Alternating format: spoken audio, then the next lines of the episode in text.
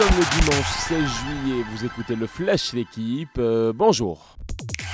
Mano à mano, une bataille que l'Espagnol Carlos Rodriguez a pu observer de près lors de la 14e étape du Tour de France. Le coureur d'Ineos, vainqueur dans les Alpes, à Morzine les ports du soleil et nouveau troisième au général, a vu les favoris Jonas Vingor et Tadej Pogacar s'affronter. Le premier, tenant du titre, résistant aux assauts du deuxième. Le Slovène Pogacar, pas aidé par la conduite gênante de moto. Samedi soir, le Danois Vingor conservait son maillot jaune avec 10 secondes d'avance et à cette étape de l'arrivée, a noté la chute et l'abandon de l'un des Français chouchous du public, Romain Bardet.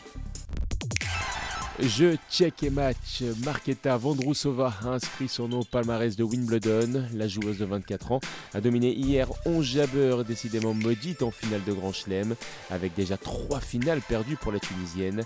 Marketa Vondrousova devient la première non-tête de série de l'ère européenne à être sacrée à Wimbledon depuis 1968.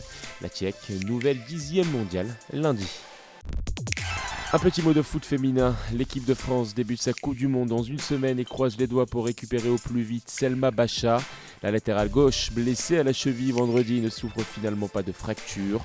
L'indisponibilité de la lyonnaise, pièce maîtresse des Bleus, est attendue en milieu de semaine prochaine. Jamaïque, Brésil, Panama, prochain adversaire en phase de groupe des tricolores.